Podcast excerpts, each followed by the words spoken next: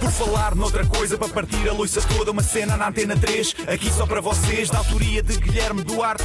Penso logo existe, já dizia Descartes. Isto é um genérico em rap, mas vai ficar bem estranho. Não tenho mais rimas e vai acabar em feito. Ora, bom dia, bom dia, bom dia a todos! Ah, esta alegria toda porquê? Porquê? Porque estou de férias neste momento. Não quero estar aqui a meter-vos nojo, até porque isto, até parecendo que não, é trabalho e ninguém precisa de saber que estas crónicas estão, foram gravadas e que eu, na verdade, estou neste momento ou a dormir, ou de papo na piscina, ou até, quem sabe, a enfardar o pequeno almoço. Bem, mas eu vou falar do quê?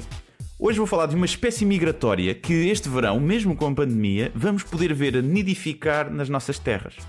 Estou a falar, obviamente, do imigrante português que retorna de países frios para apanhar o sol de Portugal. Parece que já o estou a ouvir. Jean-Michel Oliveira, vem já isso e a mãe, se não levas uma chapada do suíte, que até rotas a fromage. Esta é das frases mais ouvidas nas nossas cidades quando chegam as manadas de Mercedes apinhadas de imigrantes, geleiras e bandeiras de Portugal estendidas e encardidas.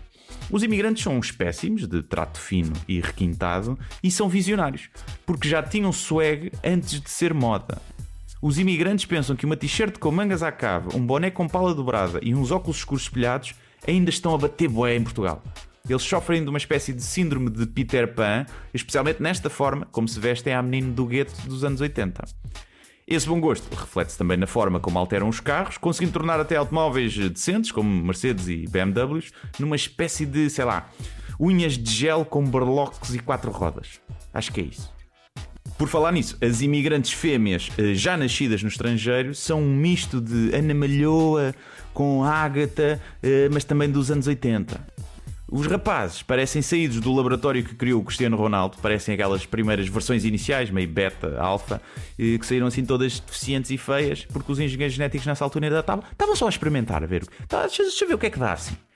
O penteado acortinado é, continua na moda, nos imigrantes, ou então agora cada vez mais o aquele rapado dos lados e tal, tipo a Casa dos Segredos, e são as únicas opções viáveis, juntamente com o crucifixo branco mate que brilha no escuro, que isso é imprescindível, já que toda a gente sabe que Deus vê mal à média luz.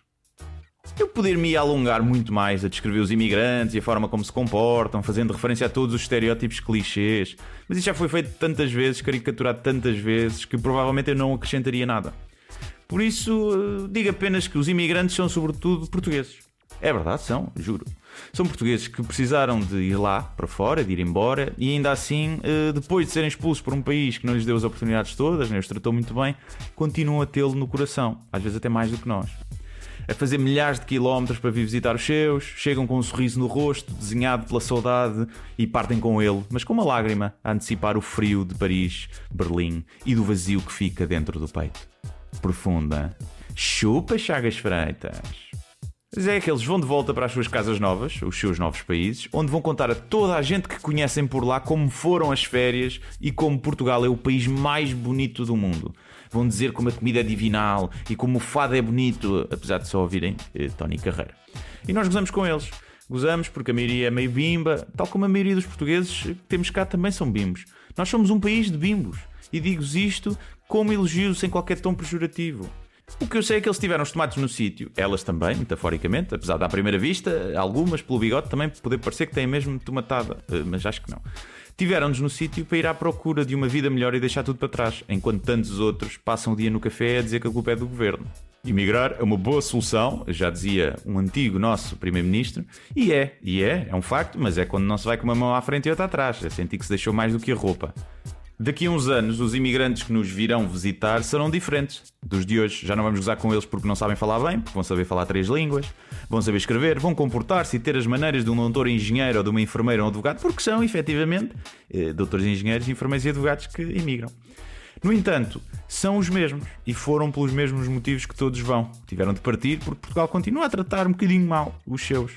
Mas a culpa é nossa, é nossa tratamos este país pior do que o Paco Bandeira tratava a mulher e, e o deixamos ao cuidado de negligentes só porque pensamos que o fato e gravata é melhor que a camisa aberta e o fio de ouro.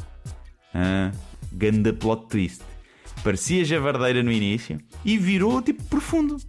É o que, ah, não sei, devo, devo ter apanhado sol a mais ou assim, Mas pronto, olha, aqui fica a minha homenagem ao imigrante português. Mas já agora, já que me estão a ouvir, é pá, deixem de usar o símbolo da Federação de Futebol no carro, que isso é ridículo. Apesar de poder ser bom, não é? Porque um gajo às vezes não repara na matrícula, que é estrangeira, mas vê o símbolo e pensa, é, é imigrante, deixei cá manter a minha distância. Com os imigrantes a conduzir, já se sabe, não é? Bem, até quinta. Yo, yo.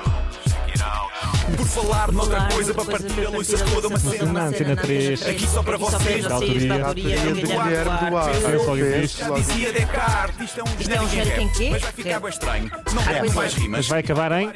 Uau.